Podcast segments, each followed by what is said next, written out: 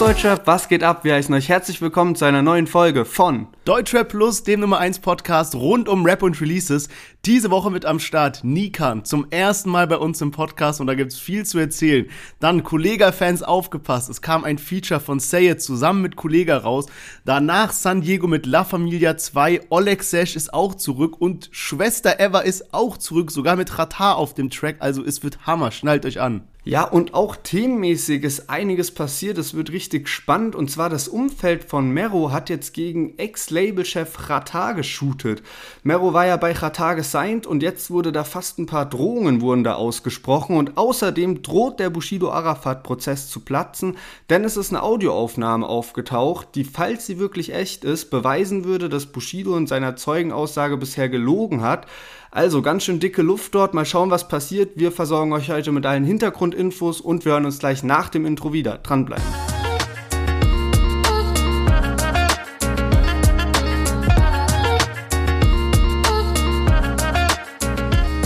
Ja, schön, dass ihr alle wieder eingeschaltet habt und herzlich willkommen zur Folge 92 bei Deutsche Plus.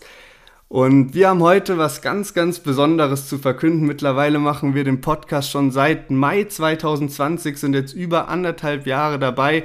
Es geht auch straight auf die 100 zu. Und ähm, bisher, das habt ihr auch immer mitbekommen, haben Sherwin und ich das einfach so gemacht nebenbei und haben auch die ganze Zeit ja, bisschen, also es ist ein Hobby der Podcast so und ähm, wir wollten nicht irgendwie mit irgendwem zusammenarbeiten, aber jetzt hat sich was ergeben und wir hatten in den letzten Wochen und Monaten richtig, richtig gute Gespräche mit netten Leuten, mit sympathischen Leuten und ähm, jetzt können wir euch was ganz, ganz Großes präsentieren. Und zwar haben wir unsere aller, allererste Kooperation am Start und zwar mit 4Bro, die haben wir auch schon ein paar Mal im Podcast so erwähnt. Und ähm, ja, wir sind richtig, richtig happy, dass das geklappt hat. Hatten coole Gespräche die letzten Wochen und ähm, das wird jetzt die nächsten Wochen und Monate auch erstmal so weiterlaufen. Yes, du hast es gerade schon erwähnt, es war uns einfach mega wichtig, dass wir A selber mit diesem Partner connecten und es sind einfach nette Leute, die mit Engagement dabei sind, die richtig für das Produkt brennen. Wir haben mit dem Gründer gesprochen, mit allen wirklich super korrekte Leute.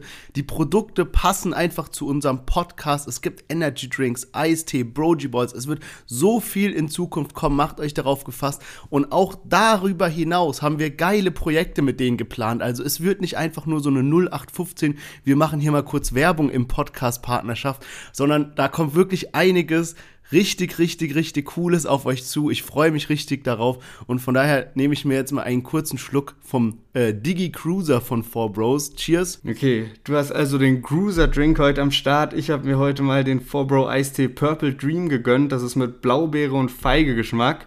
Und ähm, ja, die nächsten Wochen wird es auch äh, so weitergehen. Wir werden euch ähm, einige Sachen präsentieren. Halt zum einen hat 4Bro, das ist auch so die Besonderheit von 4Bro, da gibt es eine App mit einem Punktesystem. Da werden wir genauer drauf eingehen und dann eben auf die einzelnen Getränke und auch äh, die Snacks, die sie am Start haben, damit es auch für euch ein bisschen abwechslungsreich ist. Und irgendwann wird dann auch in den nächsten Wochen das Interview mit dem Gründer kommen und ähm, auch an die Musiker und äh, Produzenten, Rapper, die hier mithören. Für euch wird es auch ganz, ganz spannend. Das erfahrt ihr dann im Interview. Da gehen wir dann genauer drauf ein, weil 4Bro supportet auch junge Bros und Sis. Und yes, deswegen. Wir freuen uns riesig mit 4Bro zusammenzuarbeiten und ich würde sagen, damit können wir auch in die neue Folge reinstarten.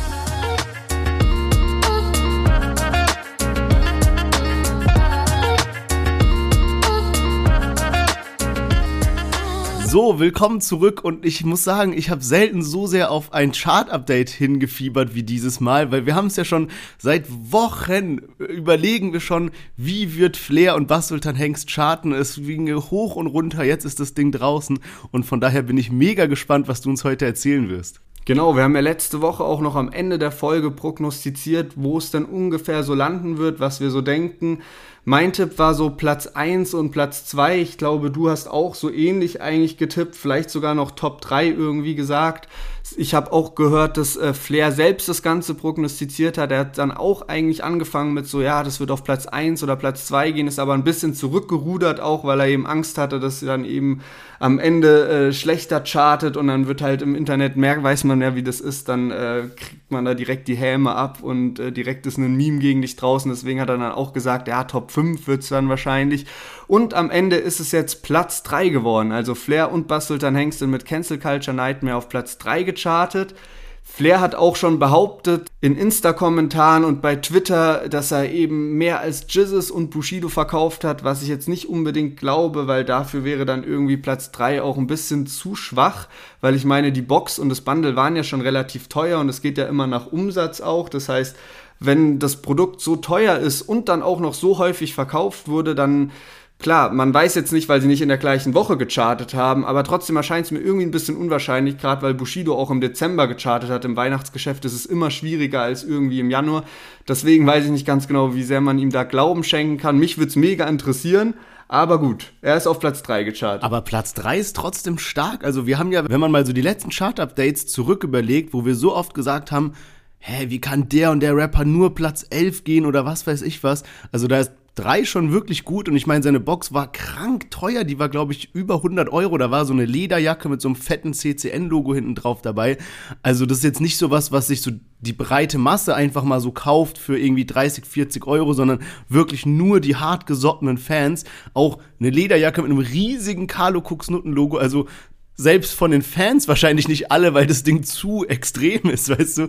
Also, ja, und, also wie willst du das auch anziehen? Ich meine, so das ist ja auch vom Schnitt her eher so, würde ich behaupten, weißt du, wenn du das so zwischen 2000 und 2005 getragen hast, dann warst du damit so der Coolste, aber jetzt ist das eher so ein Ding, es ist halt nice zu besitzen, weil es irgendwie schon ein geiles Produkt ist und so diesen alten Flavor hat, aber an sich ziehst du das vielleicht jetzt nicht unbedingt raus, äh, draußen an. So. Und ich würde jetzt auch sagen, dass Flair-Fans vielleicht nicht unbedingt so ähm, die, die Kids sind, die jetzt zur Schule gehen oder so noch, sondern wahrscheinlich auch welche, die dann schon irgendwie Uni oder Ausbildung oder was weiß ich was. Aber trotzdem, wie ziehst du das Ding bei der Arbeit an oder so? Weißt du, erstmal mit so einem Carlo Cooks Nutten-Ding auf der Lederjacke. Ja, ich meine, ich mein, Carlo ist ja okay. So ein Butterfly-Messer kann man vielleicht noch irgendwie vertreten, aber halt die Wörter Koks und und Nutte auf dem Rücken so präsent zu tragen, ist natürlich ein bisschen schwierig dann zu kombinieren. Aber ich würde sagen, äh, wir fangen jetzt mal an mit der heutigen Folge und zwar mit einem Künstler, den wir bisher noch nicht dabei hatten. Ein Newcomer, aber so einer, der so der so richtig Potenzial hat. Und zwar heißt er Nikan und äh, sein neuer Song heißt Chelsea 2009 und da hören wir jetzt mal rein. Sie will Taschen von Fendi. Heute gehe ich wieder brazy. 2009 so wie Chelsea. Sitz mit Jungs zu sechsen im Honda. IG Baddies texten, ey komm Way back Georgia drop es doch nochmal. Shuffle, Tyler, Frank oder Donda. Prada, Alex Kombi auf Black. 40, 239 auf die Map. Droppe weiter, Baby, ich stack. Hab noch unreleased auf dem Mac. Hab kein Ticket in der Bahn, hab kein Tinder, doch ne Chick. Ohne Feelings, ohne Plan. Ja, Nikan mit dem Track Chelsea 2009. Ein Newcomer, von dem ich aber ehrlich gesagt davor auch noch nie ein Lied gehört habe. Er ist jetzt aber auch gar nicht so unbekannt, also hat auch schon ein paar monatliche Hörer auf Spotify. Und wie ich dann rausgefunden habe, ist er auch eigentlich relativ bekannt gesigned. So. Also er ist bei Stickle gesigned, der einen Joint Venture mit dem Label 4Music hat. Und ähm, das hat mich dann doch irgendwie ziemlich überrascht, aber muss sagen, das passt auch irgendwie, weil Stickle produziert ja auch für Paschanim und auch für Young Huren und so. Und ich muss gerade sagen, dass Nikan mich schon irgendwie so vom Flow und vom Vibe von dem Lied sehr, sehr stark an Paschanim erinnert. Ja, Mann, da hast du mir jetzt auf jeden Fall den kompletten Wind aus den Segeln genommen von dem, was ich sagen wollte. Also erstmal zu dem Song selber, er gefällt mir richtig, richtig gut. Ich liebe dieses lockerer Techno-Beat und darauf so gerappt und auch die Parts sind einfach geil, finde ich. Ich kannte ihn schon ein Lied davor und zwar äh, NY hieß das, das war mit, das war dann von Stickle produziert, das jetzt, ist jetzt von äh, Alexis Troy, das ist der, der so gut wie jedes Rin-Lied produziert hat. Und du hast eben schon erwähnt, der ist eben auf einem neuen Label, das nennt sich November 11th und äh, ich habe mir das mal so ein bisschen genauer angeguckt. Und zwar ist das alles mit Two Sides und 4Music und Sony und so weiter so verkettet. Und ich habe mir das jetzt mal rausgesucht, wie, was da genau abgeht. Ist nämlich sehr interessant. Und zwar Sony Music hat ein Label, das nennt sich 4Music. Und 4Music, das wurde damals von den Fantastischen Vier gegründet und hat übel viele Künstler, die man kennt, auch so Mark Forster und also solche Kaliber halt. Und dann hat eben 4Music zusammen mit Bowser das Label Two Sides gegründet. Und Two Sides ist so von meiner Wahrnehmung so dieses Hype-Label. Die haben so Apache, die haben die KMN-Gang, die haben Loredana, die haben Coach Bennett, Bowser, natürlich Bowser selbst wird auch dadurch vermarktet. Aber so dieses Bild an Künstlern, ja. Und jetzt hat eben wiederum 4Music, die eben Two Sides auch haben, haben jetzt mit Stickle zusammen dieses November-Label gegründet. Und da ist Nikan bisher der einzigste Künstler, aber wenn man mal guckt, wo so Stickle immer so produziert, das ist halt, wie du gesagt hast, Kalim, Young Huan, Paschanim und so weiter. Wenn der die da mit reinbringt, dann hat dieses Label auch so ein eigenes, eigenen Vibe. Also guck mal, diese Künstler sind so diese New Wave, junge Leute, so, weißt du, ich meine, so dieser lockere Sound, so Pascha neben Nikan, Kalim, das ist alles so ein Musikbild für mich, finde ich, wohingegen dieses Apache, KMN, Loredana, das ist so das andere Musikbild, das ist so dieses Hype und groß und, weißt du, was ich meine? So, also die ja, positionieren ja. sich da sehr gut gerade. Das finde ich äh, spannend, auch so im, wenn man so weiß, welche Künstler mit wen so connected sind, labeltechnisch. Ja, safe auf jeden Fall und finde ich dann sowieso immer sehr beeindruckend, wenn man so checkt, ah, okay, so hängt das alles miteinander zusammen und du denkst, du, du siehst irgendwie so zwei Künstler oder Künstlerin und denkst, wahrscheinlich haben die noch nie was miteinander zu tun gehabt und dabei haben die sich wahrscheinlich schon häufig im Studio irgendwie gesehen, weil die so die gleichen Produzenten haben oder eben ähnliche Manager und da halt irgendwie verknüpft sind. Und wenn du so siehst, dann ist halt irgendwie so auch die ganze Deutschrap-Szene sehr, sehr stark miteinander verknüpft. Und manchmal hat man, finde ich, noch dieses alte Bild von Deutschrap, dass es irgendwie nur so drei Camps gibt und die sind alle miteinander verfeindet und alle können nur miteinander mit, mit sich selbst chillen und dürfen kein Feature mit anderen haben. Und mittlerweile ist das alles so offen und locker und die Grenzen verschwimmen da total. Ja, safe.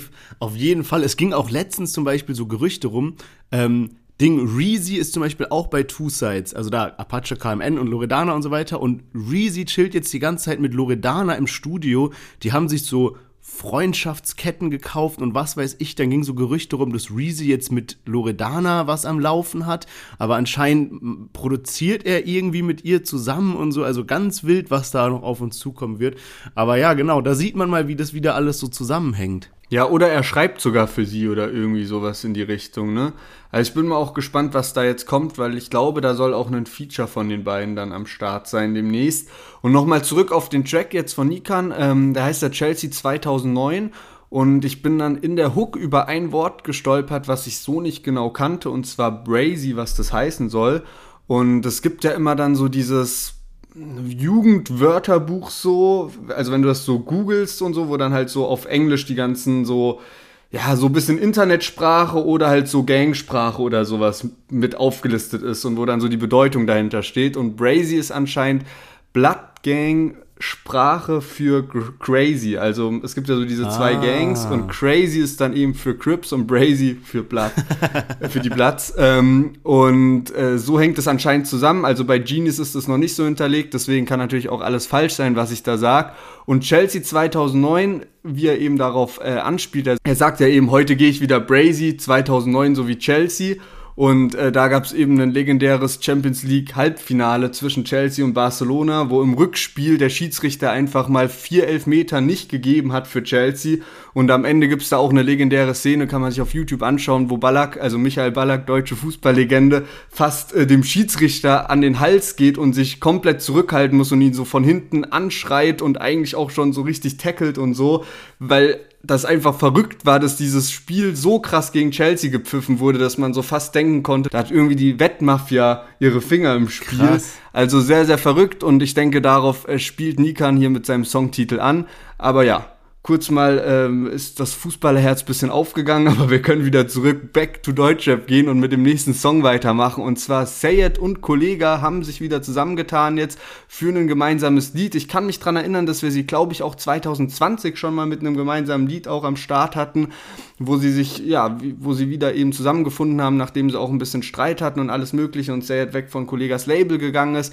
Jetzt die neue Nummer heißt Memento Mori und wir hören direkt mal rein. Deswegen meinen sie, es sei eingebildet. Wird wie Erscheinungen im Geisterfilm. Jeder meiner Zeilen malt ein Leinwandbild. Memento Mori, ich setz den Final Kill wie bei Silent Hill. Mitternachtszeit und das Ziffernblatt scheint unterm Rolls-Royce Sternendach. Mein Schicksal war kalt, all das Gift und der Neid haben Risse in mein Herz gemacht. Memento Mori, Wenn du nachts nicht mehr schläfst, Memento Mori, wenn du Last auf dir trägst, Memento Mori, wenn der Takt nicht mehr schlägt. Memento Yes, Saye zusammen mit Kollega und ey, es wurde schon krass gehypt. Die haben auch irgendwie so eine gemeinsame Sache draus gemacht mit San Diego, wo wir ja gleich noch reinhören werden. Also waren alles Releases, die hier groß im Rampenlicht standen. Und ich erinnere mich noch daran, als wir Say It das letzte Mal mit dabei hatten, das war, glaube ich, dieses Vollmond zusammen mit Asche. Da hat er bei uns beiden war so das Review so ein bisschen, ja, damals haben wir ihn nicht krass gefeiert, aber auf dem Song war er eigentlich echt gut. Und hier ist es so, ah, ich weiß nicht, also ich finde halt irgendwie, ey, so, ich bin ja so bekanntermaßen von uns beiden hier dieser Kollega-Fan und ich freue mich natürlich immer, wenn Kollega was rausbringt. Aber so, no joke, es ist in letzter Zeit so okay. Also es ist so, die Hook ist ganz gut, die Parts sind ganz gut, die Vergleiche sind ganz gut, so, es ist alles so okay, aber es ist nicht mehr so, bam, so bahnbrechend, irgendwas, was so neu ist und das war eigentlich das, was Kollega immer krass geprägt hatte. Von daher, ey, also mich haut's nicht so von den Socken, muss ich sagen. Wir haben den jetzt auch echt häufig dabei. Also wir hatten es ja letzte Woche eigentlich schon gesagt, dass es eigentlich auch ein bisschen überraschend ist, dass Kollege jetzt gerade nach dem Zuhälter Tape 5 plötzlich so gefühlt alle zwei, drei Wochen noch Musik rausbringt, wo ich eigentlich damit gerechnet hätte, dass er sich jetzt erstmal auch wieder ein bisschen zurückzieht und so, weil man so ja Kollege auch kennt, dass es dann eher so, ja, es gibt halt die Promo-Phase zum Album, aber dann ist auch mal wieder gut so und dann entsteht dadurch dann eher wieder der Hype für eine neue Promo-Phase. Bei Say It bin ich halt allgemein so, ich finde den finde ihn so als Rapper einfach nicht so krass besonders. Er steht so nicht für irgendwie was Eigenes, finde ich. Und deswegen habe ich halt auch so im Vorfeld jetzt zu dem Podcast habe ich so überlegt, uff, keine Ahnung, du meintest so, ja, lass Sayed und Kollege reinnehmen. Ich wusste nicht so genau, was ich dazu sagen sollte. Bloß wenn ich an Sayed denke, dann kommt mir immer so eine Szene in den Kopf, die ich glaube ich nie vergessen werde. Und zwar ist ja vor ein paar Jahren dieses eine Konzert gewesen von Kollega, wo eben ein Fan auf die Bühne geklettert ist und äh, dann Kollegas Sonnenbrille nehmen wollte und Kollega ist daraufhin komplett asozial ausgetickt und hat ihm einfach so einen Kick verpasst, sodass der am Boden blieb und hat ihn, glaube ich, davor auch erst so gepackt, sodass dieses ganze, die ganzen anderen Leute auf der Bühne dann so halb dazwischen gehen wollten auch und unter anderem Sayed, der dann irgendwie so mäßig zwischen den beiden durchgeflogen ist und so übelst selbst auf der Bühne auf dem Boden gelandet ist, ne? Und die Szene ist mir so durch den Kopf gegangen, als ich dann angefangen habe, das Lied zum ersten Mal zu hören, jetzt also Memento Mori, ne? Und dann kam plötzlich eine Zeile und es war total witzig, weil ich halt davor dran gedacht habe, okay, das erzähle ich heute auch im Podcast. Und dann kam eine Zeile, damals mit Kolle die Zeitgenossen, er boxte einen Zeitgenossen, ich slidete rein und wurde fünf Jahre später freigesprochen. Und also kann ja gut sein, ich bin mir jetzt nicht ganz sicher, ob das wirklich auf diesen Vorfall bezogen ist, aber ich nehme mal an und nicht auf irgendeine andere Schlägerei, die es gab, sondern ich nehme mal an schon auf das, weil äh, dann finde ich es eigentlich auch ganz sympathisch, wie er da auch selbst ein bisschen über sich lächelt so oder das halt so irgendwie so erwähnt mit diesem ich slidete rein, weil es schon sehr witzig auch als Außenstehender aussah. Ähm, und ja, genau, also so viel zu, zu Sayed und Kollega, so was, was mir dazu äh, einfällt mit dieser Bühnenaction. Und da ist auch eine andere Sache, die ich heute gesehen habe und die auch dazu passt. Und zwar ein gemeinsamer Freund auch von uns, den kennst du auch. An der Stelle schöne Grüße an Ted. Bei dem habe ich ein Instagram-Video heute gesehen. Und zwar war der einfach auf einem Cello Abdi-Konzert in der Jahrhunderthalle. Anscheinend, ich habe ihn dann gefragt, das ist so zwei Monate her gewesen oder so. Und ähm, er hat es einfach geschafft, auf die Bühne zu kommen. Und anders als es dem Fan bei Kollega passiert ist, nämlich dass er da runtergeboxt wurde, äh, hat Celo gemeint, lass den, lass den, als den irgendein Security oder anderer äh, weg, wegschaffen wollte. Und dann hat er einfach auf der Bühne da bei Ignaz Bubis Bridge zusammen mit Celo und Abdi performt Was? und war da einfach mit denen auf der Bühne am Start und die haben den auch so in den Arm genommen und alles mögliche. Also richtig, richtig Was? heftig. Und was für eine Erfahrung, vor allem Jahrhunderthalle Frankfurt, das ist jetzt nicht irgendwie so ein kleiner Club oder so, wo Ja. nur so 100, 200 Leute sind, sondern das ist richtig groß. Und ich frage mich auch, wie der das überhaupt auf die Bühne geschafft hat. Krass. Auf jeden Fall, äh, sehr, sehr wild auf jeden Fall. Ich habe es auch gar nicht gecheckt, ob er das wirklich ist, ähm, aber habe dann eben nachgefragt und äh, war sehr überrascht, weil, ja, aber sehr korrekt von Chelo und Abdi, dass die den da auch oben einfach gelassen haben und dann halt mit dem zusammen die Party durchgezogen haben. Ja, hat er, hat er auf jeden Fall Glück gehabt, dass er da nicht an so einen Kollegen geraten äh, ist, der ihm da einmal so einen Bauch tritt und danach noch so einen Schlag von der Seite verpasst hat. Das war auf jeden Fall eine wilde Szene, die ich auch nie vergessen werde. Also ich habe es auch gar nicht geglaubt. Ich dachte am Anfang ging es so rum, ob das so äh, fake ist und inszeniert wurde oder so von Kollega, aber dann kam raus, ja, war echt, der Typ hat den dann noch angezeigt und so weiter. Ähm, crazy. Ich würde sagen, dadurch, dass die Lieder so ein bisschen zusammenhängen, skippen wir mal direkt zum nächsten und zwar San Diego hat La Familia 2 rausgebracht. Wir hören kurz rein und sprechen gleich wieder darüber. Wir sind Menschenhändler wie Immobilienmakler. Mache Fitner wie eine Antidemo. ACAB bleibe Bandolero. Ihr habt keine Eier, Calimero. Sado Clan Oberhaupt San Diego. La Familia.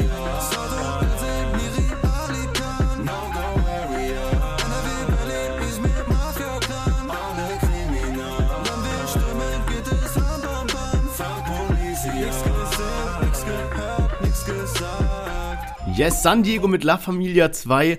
Und ich glaube, diese Woche ist so das erste Mal, dass mich der San Diego-Track mehr begeistert als der Kollega-Track. Wir hatten jetzt schon öfters irgendwie so mit dabei oder zumindest der Part von San Diego.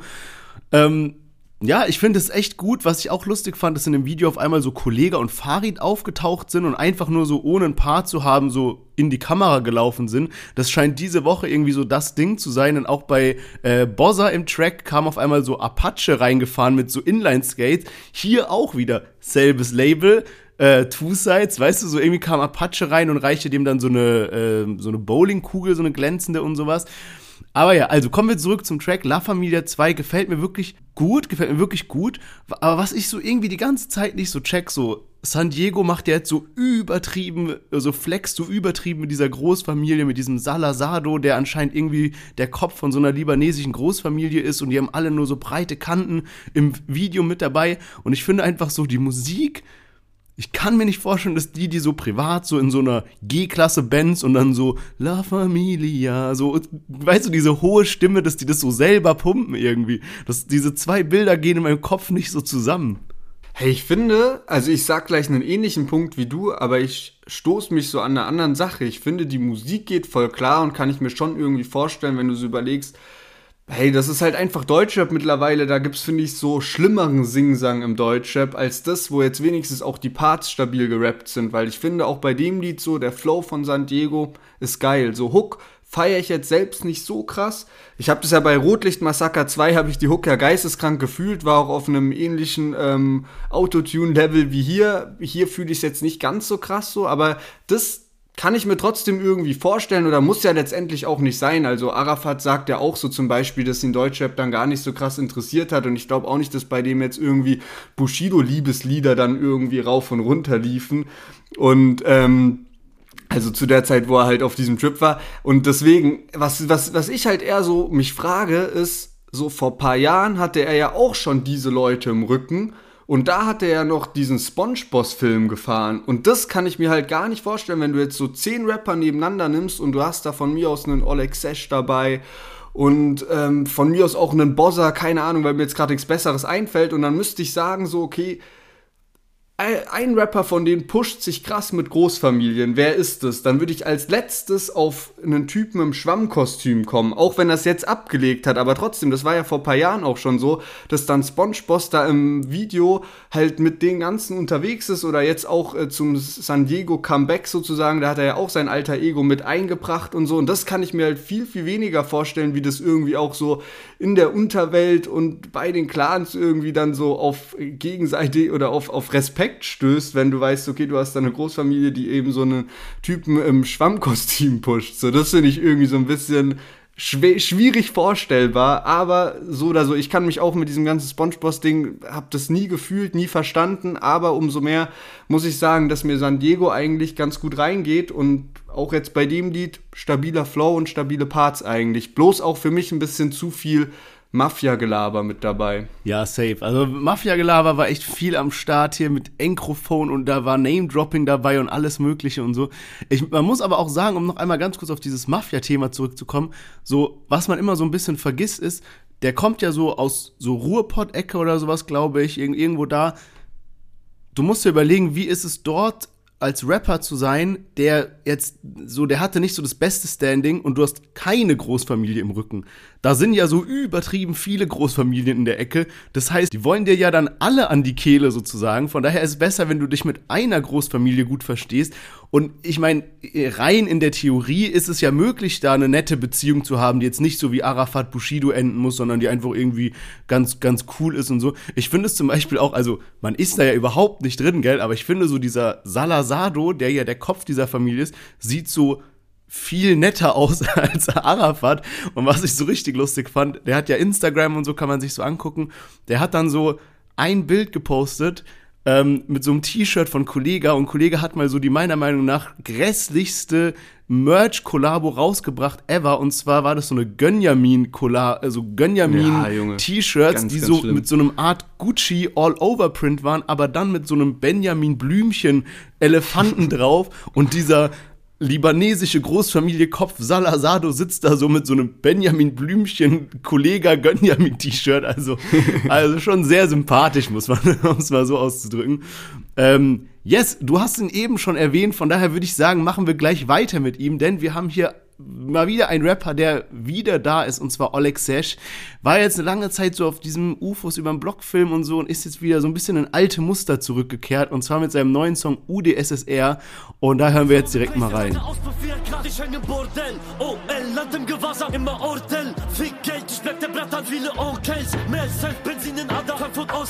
Handeln mit dem vom Fahrrad. Rauchen dann wir Gramm, einen hinterher, doch langsam. Jetzt voll passant, Hände an der Wand. Einen hinterher, doch die Beine langsam. Ah! Produktion, Sowjet, High Class, Limousinen Service, Kokszine Maybach, Alkohol, Striptease, Nightclub, Ja, Oleg Sesh mit UdSSR und hat da eine geile Single abgeliefert, muss man echt sagen. Wir hatten ihn letztes Jahr ja auch mit am Start, du hast es auch gerade schon gesagt, er hatte da so sein Projekt mit UFOs überm Block, was er auch zusammen mit Spectre gemacht hat. Da waren unfassbare Videos dabei und da muss sehr, sehr viel Budget geflossen sein. Also das war wirklich geisteskrank, was die so auf die Beine gestellt haben. Musikalisch hatte ich aber das Gefühl, dass es hat mich selbst nicht so überzeugt und glaube ich auch viele Fans nicht. Und nach diesem Album, was dann auch jetzt nicht ganz so krass gechartet ist, ähm, hat er dann aber auch schon jetzt zwei Lieder rausgebracht, so und das ist jetzt so das dritte, was nach UFOs über, über den Block kommt und was so dem Ganzen, also man hat schon so durch die letzten zwei Lieder gesehen, in welche Richtung es jetzt geht und dass es wieder in diese typische Oleg Sesh-Richtung geht.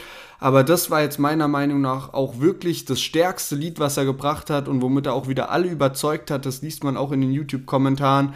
Und ähm, freut mich auch für ihn wirklich, dass er wieder starke Klickzahlen hatte, weil das war auch so, was man so beobachten konnte, dass einfach auf YouTube nicht ganz so stark lief. So, da waren Videosingles mit dabei, die haben, keine Ahnung, die sind vor Monaten rausgekommen und alleine jetzt UdSSR hat übers Wochenende genauso viel Klicks wie diese Singles, die da seit vier Monaten draußen sind. Deswegen richtig, richtig nice. Freut mich wirklich für Alexej, weil ich ihn eigentlich auch immer gefeiert habe. Und es hat sich auch das bewahrheitet, was wir irgendwie so vor ein paar Monaten gesagt haben, dass Nino Lexic, der braucht kein krasses Budget. Das ist nicht so ein Künstler, der das unbedingt nötig hat, jetzt 100.000 in ein Video zu stecken, weil es reicht eigentlich für ein krasses OL-Video, wenn der einfach ein paar Liegestützen im Video kickt. Dann, das passt schon, der braucht nicht mehr. Das passt, weißt du, so der, auf dem Lied, der erzählt so, was so sein Leben ist, so und beschreibt es gut, hat einen heftigen Flow mal wieder, hat auch eine geile Hook am Start.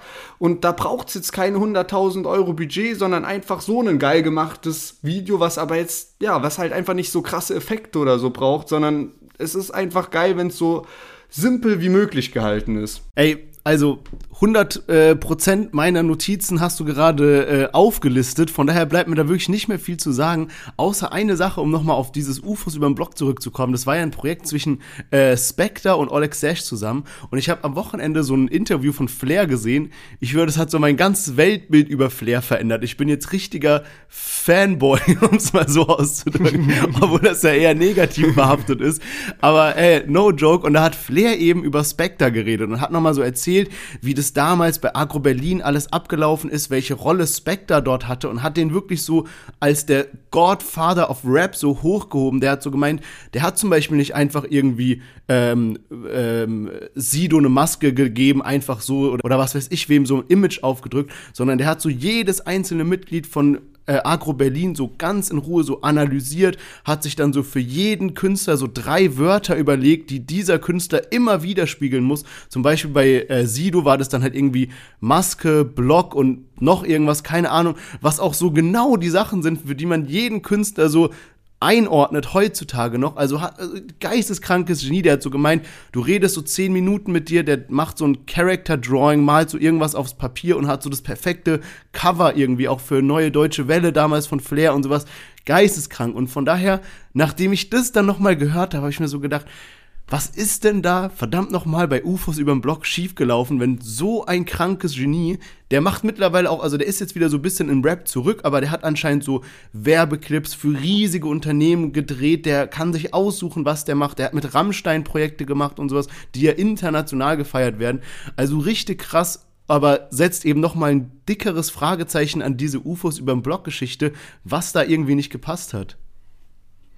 Ja, Mann, ich wollte dazu auch noch was sagen zu UFOs über den Blog, weil wir haben es ja jetzt schon auch irgendwie kritisiert und ich glaube auch insgesamt muss das Ganze ja auch gefloppt sein, weil die Streaming-Zahlen sind nicht krass, die Chartplatzierung war nicht so heftig und ich kann mir irgendwie beim besten Willen nicht richtig vorstellen, dass da jetzt wirklich das richtig profitabel war, dieses Projekt, weil diese, die Videos sind so heftig, also da muss so viel Geld reingeflossen sein.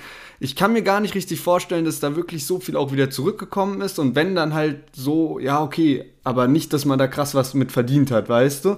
Und ich denke mir aber trotzdem, oder das muss man dann vielleicht auch so hervorheben an der Stelle, Olexesh zum Beispiel war ja heftig erfolgreich in den letzten Jahren und er hat ja teilweise auch zwei Alben pro Jahr gekickt und alles Mögliche und hat sich dann mal eine Pause gegönnt und ich glaube, für ihn war dann halt einfach so ein bisschen so, ey, der hat Bock auf diesen Film und das ist halt auch so dieses künstlerische Sein einfach. Und dann hat er sich gut mit Spectre verstanden. Und für Spectre war das ja auch ein Projekt, das wird er jetzt nicht mit irgendwem machen, weil es irgendwie viel Cash gibt oder so, sondern der hat bestimmt auch so das Besondere in Olexesh gesehen und hat da ja auch nicht nur als Videoproduzent äh, fungiert in dem Projekt, sondern war da ja selbst ähm, als äh, mus musikalischer Produzent am Start. So mit diesem, er hat ja auch sein DJ-Duo Hell Yes am Start wo Spectre eben Teil davon ist. Also er war auch so involviert in dieses Projekt und ich glaube, dadurch ist es halt so ein bisschen entstanden. Und klar, kann mir auch, also bestimmt hat man sich mehr davon erhofft. Wer weiß, wir kennen ja auch keine Zahlen, vielleicht war das auch super lukrativ, keine Ahnung, man weiß es ja nicht genau. Bloß die Wahrnehmung ist so, als wäre das halt einfach nicht ganz so gut angekommen, wenn man es jetzt vergleicht mit den neuen Liedern. Aber so an sich die hatten wahrscheinlich beide Bock drauf und waren sich halt auch einig, okay, man, wir buttern da richtig viel rein und das ist dann vielleicht auch so ein bisschen wie äh, Flair, der ja mit Spectre ein unnormal teures Video gedreht hat und der wusste ja wahrscheinlich auch, dass, klar, man kann jetzt auch statt einem 120.000 Euro Video einfach nur ein 20.000 Euro Video drehen, aber manche Sachen will man halt auch einfach für sich gemacht haben, damit man irgendwann in 10 oder 20 Jahren so zeigen kann, hey, das habe ich auf die Beine gestellt und guck mal, wie heftig diese Musikvideos aussehen und da will ich mal was anderes gemacht haben als die ganzen fünf Alben davor. Und so könnte ich es mir halt so ein bisschen erklären. Ey, das war zum Beispiel auch ein Punkt, der mir Flair krass sympathisch gemacht hat. Und zwar, erinnerst du dich noch dran, der hatte mal mit Bass Sultan Hengst und Farid Bang zusammen so einen Track auf diesem Boom, boom, boom, say ey, yo, auf mit so einem Basketballplatz und die haben so in so einer Halle ja, Basketball ja, gespielt und sowas. Und da, darüber haben sie irgendwie auch geredet und dann meinte Flair so von wegen so, Digga, ich wusste, dass das Teil floppt, weil wir so zu wenig Budget für das Video hatten. Das hat halt so Farid Bang organisiert und er hat so gesagt, Digga, wenn wir so NRW trifft Berlin, Farid Bang auf Flair, dann brauchen wir so die krassesten Cheerleader, die fetteste Halle, ein riesen Publikum. Wir brauchen so, da muss so ein ganzer Film muss da drauf, draus gemacht werden und so, damit es halt richtig so ein Sommerhit wird. Und keine Ahnung, da, du hast so gemerkt, der Typ hat so krass, der brennt so für seine Kunst. Und das war mir bei Flair nie so wirklich bewusst, wie sehr der darauf achtet, dass er irgendwie auf den Takt rappt, dass sein Video krass ist, dass so, egal welche Kette oder Uhr er trägt, ist so sein seine Marke Flair und dass er so, dass jeder seine Adresse kennt und keine Ahnung was. Ey, keine Ahnung, ich bin auf, also richtig gebrainwashed von dem Typen. Ähm. Geil. welches Video, äh, welches Interview hast du dir da reingezogen ähm, eigentlich von Flair? Das war MC Boogie und Bilesh Podcast. Auch Okay. Props an der Stelle, wirklich, muss man ehrlich sagen. Ähm, das neuere Videos, die haben irgendwie schon eins mit Flair und das war irgendwie das neueste von denen. Ähm, me me mega, mega geil. Ja, ich glaube, Flair kommt da irgendwie jährlich mal beim Podcast vorbei Ja. bei denen. Aber ich würde sagen, wir haben jetzt viel auch über Alexesh geredet und der kommt ja auch aus dem Rhein-Main-Gebiet und wer auch aus dem Rhein-Main-Gebiet ist, ist Schwester Eva, die sich jetzt zurückgemeldet hat. Sie war ja am Knast, sie hatte auch eine eigene Doku sozusagen am Start gehabt, die man bei RTL Now sich anschauen konnte. Und jetzt ist sie mit einem neuen Album zurück und auch mit der ersten Single aus dem Album und sie hat direkt ihren Labelboss Rata mit draufgepackt. Der Track heißt Mehr Eier und wir hören direkt mal rein. Mehr starke Frauen. Rata, was soll ich machen? Noch mehr Kanacken hauen? Von einer naiven Nutte zu Griselda Blanco. Vom Platin Casino kommen die Batzen, du Spacko. Mehr Eier als die ganze deutsche Rap-Szene kam zum AON-Deal im allerneuesten Mercedes. Was sick sauer, Siggi sick sauer. Ever macht aus Rappern Chichi Chihuahuas. Sag ihr, der erste Track braucht keine Melodien, denn sie ist keine Queen. Sie ist Raps Zuhälterin. Und du Blender singst vor fünf K. Yes, Schwester Eva zusammen mit Rata und ähm, weißt du noch, was ich dir vor paar Tagen in der Nacht irgendwie geschrieben habe? Ich hatte mir eigentlich vorgenommen, dass Ja, ich, ja. Safe, safe. eigentlich war so ein Ich Vorsatz, weiß, wie dass das- ich so, so ja, auf jeden Fall safe, weniger trinken, weniger feiern dieses Jahr und so. Und bin ja jetzt wieder zurück in Berlin und wie das halt so ist, so man wird halt mal mitgezogen und hab dann irgendwann nachts äh, Lennart so geschrieben, was sick sauer, sick sauer. Also ich Und feier, ich bin am Morgen aufgewacht und äh, ich hatte das Lied noch gar nicht gehört. Deswegen wusste ich auch, konnte ich das gar nicht so richtig zuordnen. Aber umso geiler war dann der Moment, als ich das Lied angehört habe und dann so ja, Mann, ich, äh, eins und eins zusammenzählen konnte. Ey, ich, ich bin gestorben bei dem Track. Vor allem, es ist halt wirklich so einer, ich glaube, wenn du so voll analytisch rangehst, so wie der Deutschrap-Schiedsrichter und so drauf hörst, denkst du, hm, okay. Wenn du aber so mit dem Kopf nickst und den Beat richtig aufdrehst, so dann fühlst du das. Und auch irgendwie der eine Part nach dem Refrain, wo sie so rappt, alle labern mir von Female Empowerment, ein tockert von mir und du wirst nie mehr zu frauenfrech. Ey, der hat mich auch so gekillt, den hat auch hiphop.de letztens gerepostet. Ey, zu krank, wirklich zu krank. Also ich muss sagen, Schwester Eva, ich habe sie immer gefeiert. Ich erinnere mich noch damals, wir waren so Realschulzeiten, so Raucherecke und dann so Schwester Eva auf dem uralt iPhone irgendjemand runtergeladen zu Hause oder was weiß ich, gell. Und dann, ja, die ist aus Frankfurt, da und da und ganz krass und die hat jetzt SSEO im Video und die wird bei AON gesigned und die ist mit Ratar und der ist im Knast und die war einfach so ein Mysterium, weißt du. Deswegen habe ich auch diese Doku so krass gefeiert. Ich habe ja auch TV Now, bin ja voll ausgestattet, was so Streamingdienste angeht und ich fand die Doku wirklich krass und hab's immer ich fand's immer schade, dass sie so diesen Musikstil gewechselt hat zu sowas bisschen Partymäßigerem, Girly-mäßigerem, was auch immer. Und jetzt ist sie so auf diesem Style zurück und ich schwöre, die Klickzahlen sprechen für sich, hat mich gekillt, der Song. Also richtig, richtig geil. Ja, Mann, du sagst es auf jeden Fall. Die Klickzahlen sprechen wirklich für sich. Das ist auch was, was mir wirklich an diesem Wochenende besonders aufgefallen ist, weil es mir immer negativ in den letzten Wochen aufgefallen ist oder häufiger mal, dass Klickzahlen brutal schwach waren auf YouTube und sich das kaum noch jemand irgendwie die, die Videos angeschaut hat, gefühlt. Und jetzt ist es mir halt bei zum Beispiel bei Alexis positiv aufgefallen, bei San Diego sowieso, aber eben auch bei Schwester Eva, die jetzt einfach mal eine halbe Million am Wochenende gemacht hat auf YouTube. Also richtig, richtig stark. Und ja, ich weiß gar nicht genau, wie ich zu dem Track stehe, weil ich finde es so nice, dass beide, also Schwester Eva und Rata, in diesem Stil rappen. Und auf der anderen Seite blutet so ein bisschen mein Herz, weil ich so die Befürchtung habe, dass sich das nicht so durchziehen wird. Weißt du, man hat jetzt Rata wieder einmal so gehört und das nächste Mal wird er dann wieder mit so Sachen kommen wie mit seinem letzten Album, was für mich einfach nicht geil war und nix Nices dabei war. Und dann vermisst man so die, die Künstler, wie sie halt früher waren, vor knapp zehn Jahren und auch bei Schwester Eva. Ich weiß nicht, sie hatte einfach so ein paar Lieder auch auf dem letzten Album drauf, wo es einfach nicht mehr so gebockt hat, ihr so zuzuhören, weil da so viel Autotune drüber gelegt war.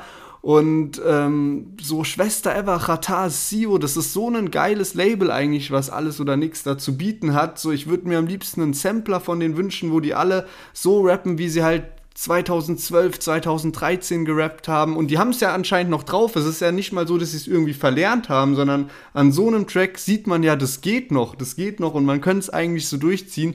Aber ja, Hoffnung stirbt zuletzt. Das neue Album kommt auch am 8. April raus von Schwester Ever. Ich hoffe wirklich, dass da noch die eine oder andere Single dabei ist, die da wirklich ein äh, bisschen zerfetzt. So, sie hat bestimmt auch einen SSEO-Feature dabei, vielleicht sogar irgendwie Celo und Abdi oder vielleicht auch einen Olexisch oder so. Ich bin auf jeden Fall gespannt. Ja, safe, aber äh, das, was du dir gerade gewünscht hast, ist ja gerade auch in der Mache. Also Qatar arbeitet ja an den Hood-Tapes, heißen die, glaube ich. Da hatte ich ja sogar mal eine Hörprobe mit dabei, die mich so komplett zerlegt hatte. Also ich würde mir das auch wünschen und ich glaube auch ehrlicherweise, das kommt, weil so das, was Ratar jetzt so mit seinem Goldmann-Label gemacht hat, das ist richtig verrückt. Die haben jetzt irgendwie so, so äh, wie, wie heißt es, so Regisseure für Filme aus der ganzen Welt irgendwie angeheuert. Die haben jetzt Künstler, die, die kennst du gar nicht in Deutschland. Die sind da unter Vertrag und charten irgendwie in irgendwelchen afrikanischen Ländern oder sowas. Also geisteskrank, was da gerade abgeht. Und von daher glaube ich, die haben schon auf dem Schirm, wie sie ihre Künstler so gut platzieren. Da war ja, waren jetzt mal ein paar Ausweicher nach rechts und links, aber ich kann mir schon vorstellen, dass Schwester Ever jetzt wieder auf diesen Film zurückkommt. Würde es mir auf jeden Fall wünschen. Also wir, wir werden mal sehen, was so kommt, aber ähm, ja, ey, der Song hat mich jetzt auf jeden Fall übertrieben gecatcht, alte Vibes zurückgegeben und von daher bin ich echt hyped auf ihr Album. Ja, ich denke mir halt auch so von wegen, so weißt du, klar, du kannst so Autotune-Mucke rausbringen und so probieren irgendwie so das zu ballern, was dann so in die Spotify-Playlisten kommt. Und klar, das kriegt dann wahrscheinlich auch mehr Streaming-Zahlen. Das heißt, du musst immer als Künstler abwägen, ja, macht das Sinn, klar, du kannst dich irgendwie verkaufen und kannst irgendwie so ein 0815-Lied droppen und das ist dann irgendwie ein Modus Mio und das wird dann in Clubs gespielt und in Bars gespielt und dadurch kriegst du übel die Streaming-Zahlen und alles Mögliche. Aber letztendlich, das wird nicht so krass gefühlt von den Leuten. Also es ist nicht so von wegen, dass die Leute sagen, Alter, das ist gerade Primetime von deiner Karriere, was für geilen Stuff haust du raus. Und das schaffst du, glaube ich, eher, indem du eben den geilen Rap machst und nicht so diese Radiomucke, sondern halt stabilen Rap, so wie man halt auch angefangen hat, die Künstler zu feiern. So wie es eben, weiß ich nicht, wie gesagt, so 2012, 2013 zu der Zeit war. Wenn du halt so Mucke bringst, dann hast du halt wirklich so die Fans abgeholt und die sagen so, ey geil, genau das fühle ich, das ist richtig, richtig stabil. Da muss man halt immer als Künstler sehen, okay, was ist mir mehr wert? So, durch sowas, dass Leute sagen so, ey, das ist geile Musik, verkaufst du halt dann eher nochmal CDs und physische Produkte wie so eine Box und sowas. Wenn du halt dann eher so 0815 Musik machst, dann kommst du halt irgendwie bei deinen Spotify-Playlisten rein, aber so kriegst du dann halt im, im Endeffekt auch nicht unbedingt Leute aufs Konzert, weil die hören die Musik zwar, aber es ist jetzt nicht so, dass es die so krass abholt. Von daher mal schauen, was da bei Schwester Ever jetzt kommt, wie die Promophase abläuft. Ich habe auf jeden Fall Hoffnungen am Start. Und über Qatar werden wir auch gleich noch sprechen im Thementeil. Davor ziehen wir aber mal ein ganz kurzes Fazit.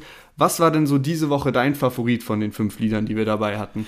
Ich muss ehrlicherweise sagen, es ist trotz dem, wie krass ich gerade Schwester Ever gehypt habe, gar nicht so leicht wegen Nikan. Den habe ich zwar noch nicht so auf dem Schirm gehabt, aber so seine Mucke hat mich einfach krass gecatcht, so ein bisschen wie so die Anfänge von 01099, wo ich dann fast nur noch die gehört hatte. Von daher, ich bin geisteskrank happy, dass Schwester Ever so wieder zurückgekommen ist und das macht mich einfach so im, so mein Glücklichkeitslevel hat das so zehnmal so krass gepusht, wie als ich den Nikan-Track jetzt entdeckt habe. Aber so rein vom musikalischen, was werde ich noch übel oft hören, ist es so relativ ausgeglichen zwischen den beiden. Also die haben es diese Woche bei mir äh, auf jeden Fall in die Playlist geschafft. Ja, Mann, also ich tue mir auch ein bisschen schwer, weil wir hatten schon gute Lieder dabei. Für mich fällt so ein bisschen dieses Sayed Kollega Feature fällt so ein bisschen raus. Und ich glaube, am meisten feiere ich dann doch irgendwie so Olexisch einerseits, aber auch Nikan. Also beide sehr stabile Tracks, aber ich muss auch sagen, San Diego und auch Schwester Ever haben mir gut gefallen.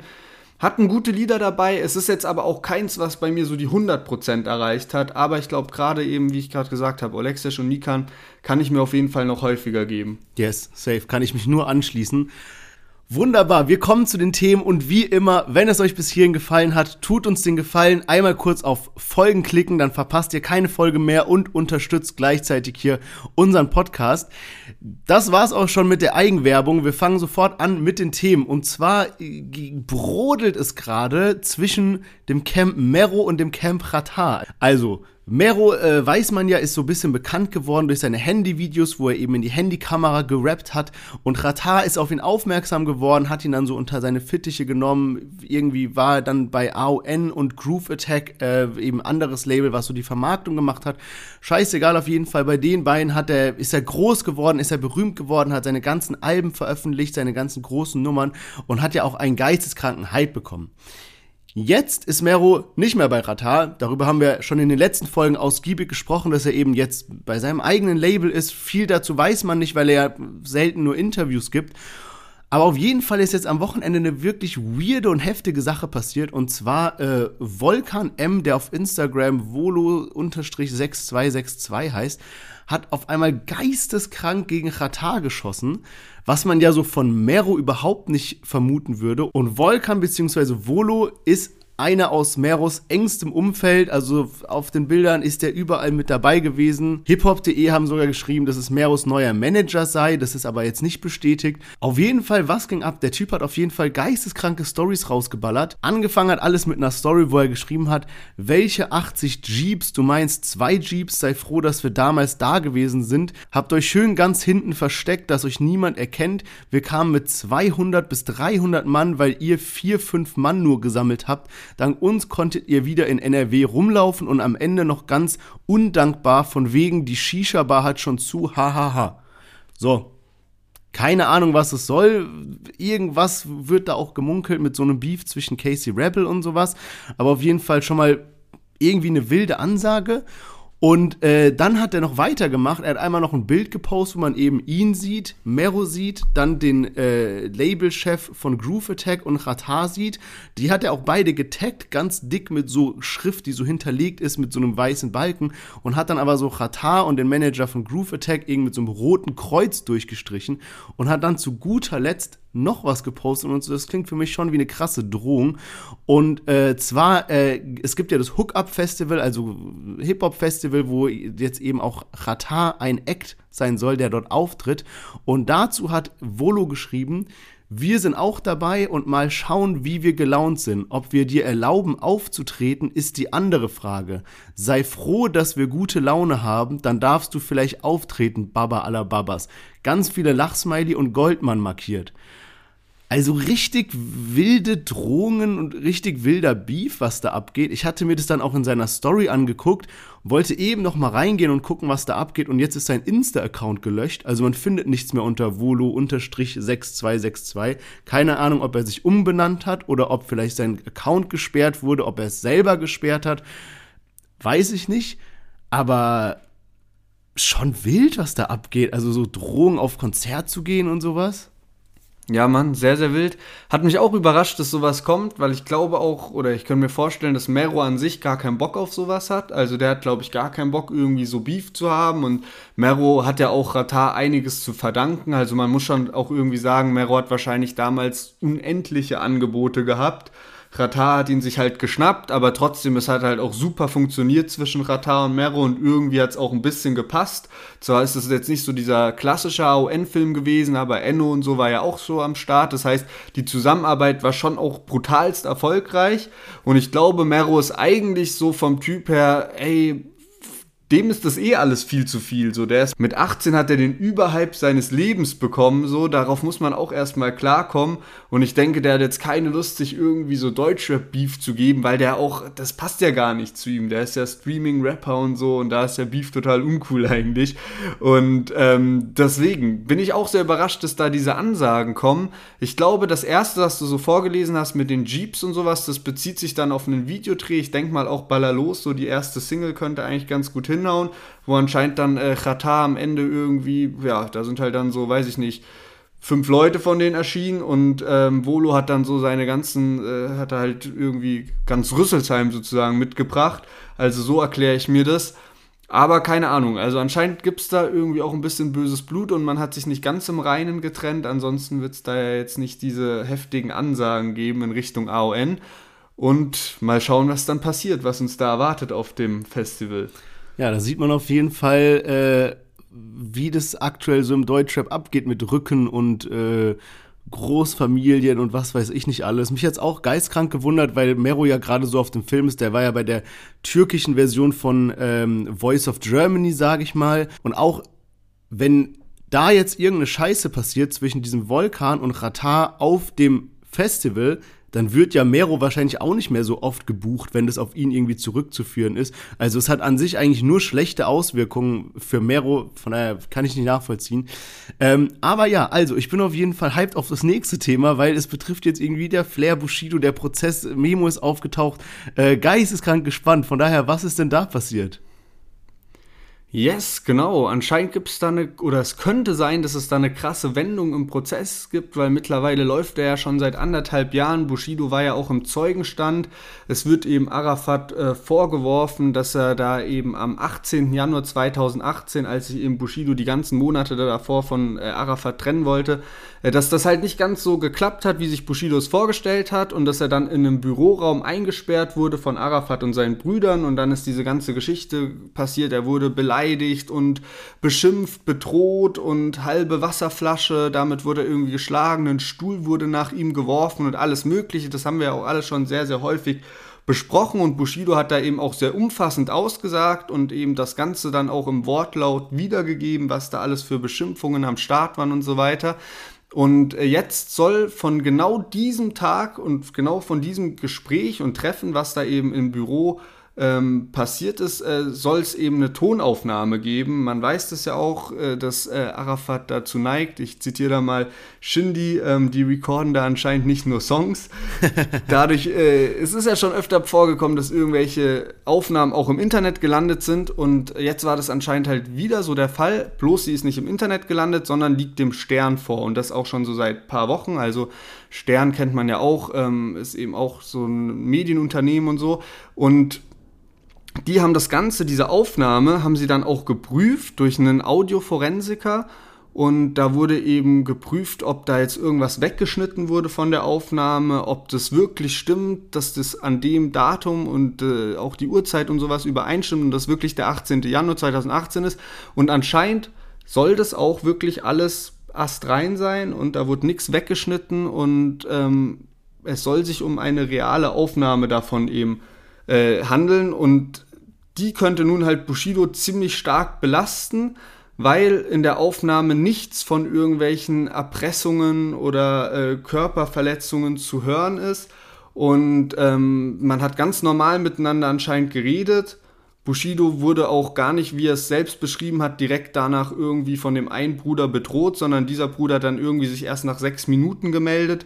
Dieses ganze Treffen ging auch keine viereinhalb Stunden, sondern anscheinend nur zwei Stunden. Währenddessen ist sogar ein Kellner vom Papa Ari reingekommen, also von dem Restaurant, und man hat anscheinend auf dieser Tonaufnahme nicht gehört, wie irgendwie aufgeschlossen und wieder abgeschlossen wurde. Das heißt, äh, das war ja auch so eine Sache, dass Bushido eben gesagt hat, er wurde da eingesperrt. Man hat nichts von einer Wasserflasche, von irgendwelchen Stühlen oder so mitbekommen. Es ist ähm, ein Bekannter von Bushido mit reingekommen oder ein gemeinsamer Bekannter von Bushido und Arafat reingekommen und äh, da gab es dann auch so ein bisschen Heckmeck, so von wegen, äh, dass Arafat eben vorgeworfen hat, dem gemeinsamen Freund, das wird wahrscheinlich dieser Waisel sein, ähm, dass er jetzt der neue Beschützer von Bushido ist und so. Also es ging da schon zur Sache, aber alles unter humanen Zuständen, würde ich mal behaupten. Äh, die FAZ hat auch irgendwie so einen Titel rausgehauen von wegen, dass Schmatzgeräusche zu hören waren, als man sich verabschiedet hat. Also man Bruderkuss auf die Backe anscheinend und es war alles anscheinend relativ normal, wenn das eben stimmt, der Sternbericht so und wenn diese wenn diese Aufnahme, die da eben dem Stern vorliegt, wirklich von diesem Datum ist. Und jetzt muss man mal schauen, was passiert. Die Aufnahme ist illegal entstanden, das heißt, es ist auch ein bisschen schwierig, das jetzt in den Prozess mit einzugliedern, aber wie ich gelesen habe, ist es so, dass der Richter sich die jetzt auch eben ähm, angehört hat und eben die jetzt auch prüfen lässt und dann wird sich zeigen, so was da passiert. Also ob wenn, äh, wenn es schlecht ausgeht für Bushido, kann es halt sein, also der hat ja seine Aussage schon getätigt und Anna Maria auch. Und dann könnte es halt sein, dass die wirklich bis zu fünf Jahren Freiheitsstrafe da auch bekommen, wegen halt Falschaussagen. Aber dazu müsste halt auch diese Aussage wirklich vom 18. Januar halt stimmen. Und Bushido selbst hat sich auch schon geäußert bei Instagram und hat gesagt, er bleibt bei der Schilderung ähm, von, von den Tat, also von den Sachen, die passiert ist, also bei seiner Beschreibung von, von diesem 18. Januar. Und ich bin sehr, sehr hyped, wie das weitergeht. Also kann schon heftig enden kann sein, dass der Prozess jetzt bald platzt und äh, schon eine heftige Nummer, falls diese Aufnahme wirklich real ist. Das ist echt die wildeste Story. also nicht nur auf Deutschrap beschränkt, sondern also sowas ist ja wirklich, das ist so unfassbar heftig. Vor allem, ich weiß auch mittlerweile nicht mehr, wem ich so glauben soll. Irgendwie nach der Bushido-Doku war ich so voll, ja, okay, der hat Fehler gemacht, aber so an sich, so, der ist so Familienvater, der ist irgendwie, wird irgendwie im Recht sein. Jetzt zum Beispiel Flair-Interview tausendmal erwähnt, wo Flair also von wegen meint, ja, warum stelle ich mich denn öffentlich die ganze Zeit so gegen Bushido und für Arafat, weil er halt so beide kennt? Und er sagt so, Arafat ist natürlich kein unbeschriebenes Blatt, aber so wie es passiert ist, war es einfach nicht. Und deswegen setzt er sich da so für ein, wo ich mir dann wieder so denke, so, ja, okay, klingt auch irgendwie glaubhaft. Jetzt hört man sowas, also, aber wie gestört, also das heißt, da ist eine Tonaufnahme, die, da, die muss dann aber quasi, also die hat einen Anfang und ein Ende von einem Gespräch mit dabei. So, es kann nicht so der erste Teil gewesen sein und danach wird der so eingesperrt und Flasche ins Gesicht gehauen und so. Hey, anscheinend wurde der halt, wurde diese Tonaufnahme wirklich von einem der besten Audioforensiker geprüft und das ging jetzt auch über mehrere Wochen. Also die liegt dem Stern schon seit Anfang Januar vor und der Bericht kam jetzt Ende Januar. Das heißt, sie hatten wirklich diese Wochen eben, haben die abgewartet und das eben prüfen lassen. Und der konnte nichts daran erkennen, dass das irgendwie manipuliert ist, irgendwas weggeschnitten oder wie auch immer. Das heißt schon, ja, weiß ich nicht ganz genau. Also es hört sich das ist halt jetzt nur ein Bericht so und die sagen, die haben diese Aufnahmen, aber die scheint es ja auch wirklich zu geben, wenn jetzt auch das Gericht sich das eben anhört und das auch nochmal prüfen lässt. Das Einzige, was jetzt passieren könnte, denke ich, ist halt so, dass das Gericht das prüfen lässt und die dann doch irgendeinen Makel erkennen.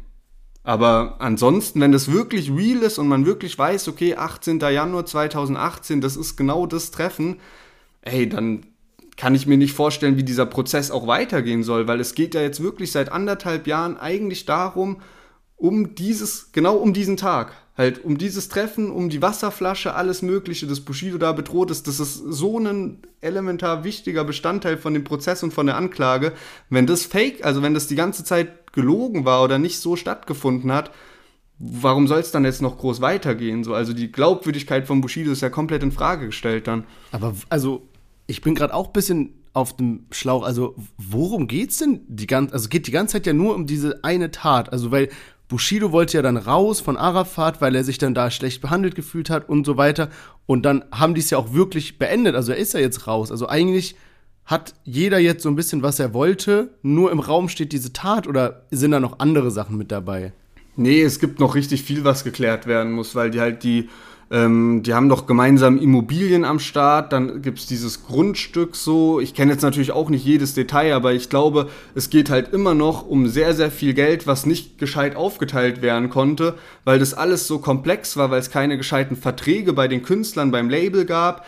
Dann, wie machst du das mit dem Haus? Der eine will dann nicht so viel dafür zahlen, wie der andere eigentlich verlangt und dann stellt man sich quer, weil äh, die andere Partei dann wieder bei dem dort äh, nicht entgegenkommend ist und deswegen, also da geht es noch um richtig, richtig viel Geld und das ist ja auch so das, also klar, vor Gericht geht es dann sehr viel um diesen einen Tag und so, weil das halt weil das da halt ähm, Sachen sind, wo Arafat angeblich halt gegen das äh, Gesetz verstoßen hat und das Straftaten sind.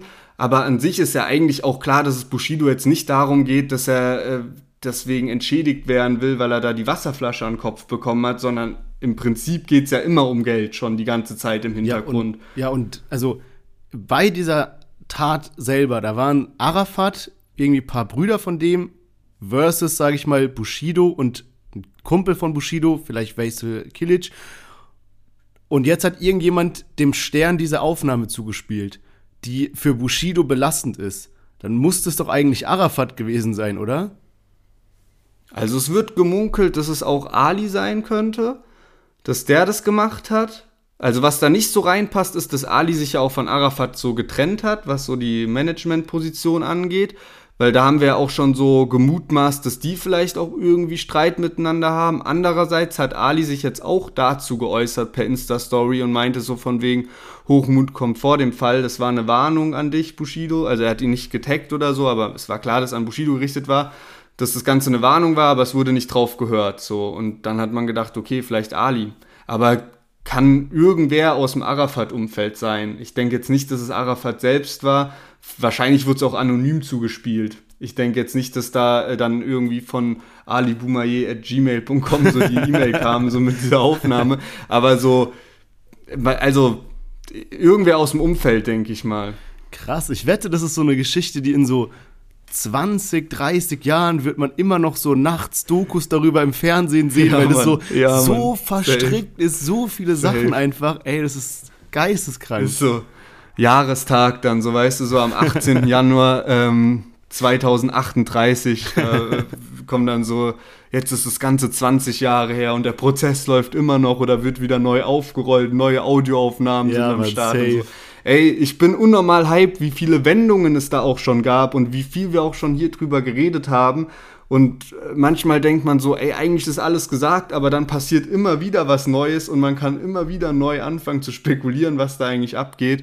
Also wirklich geisteskrank und ist nicht unberechtigt, dass da auch so ein krasses öffentliches Interesse am Start ist. Ja, Mann, echt crazy. Also ich bin wirklich so gespannt, wie das noch weitergeht. Ich freue mich schon auf die nächsten Folgen, weil wir werden safe noch was haben. Eine Sache ist mir gerade noch eingefallen, anderes Thema, was wir vom, was vom Ende noch loswerden wollte.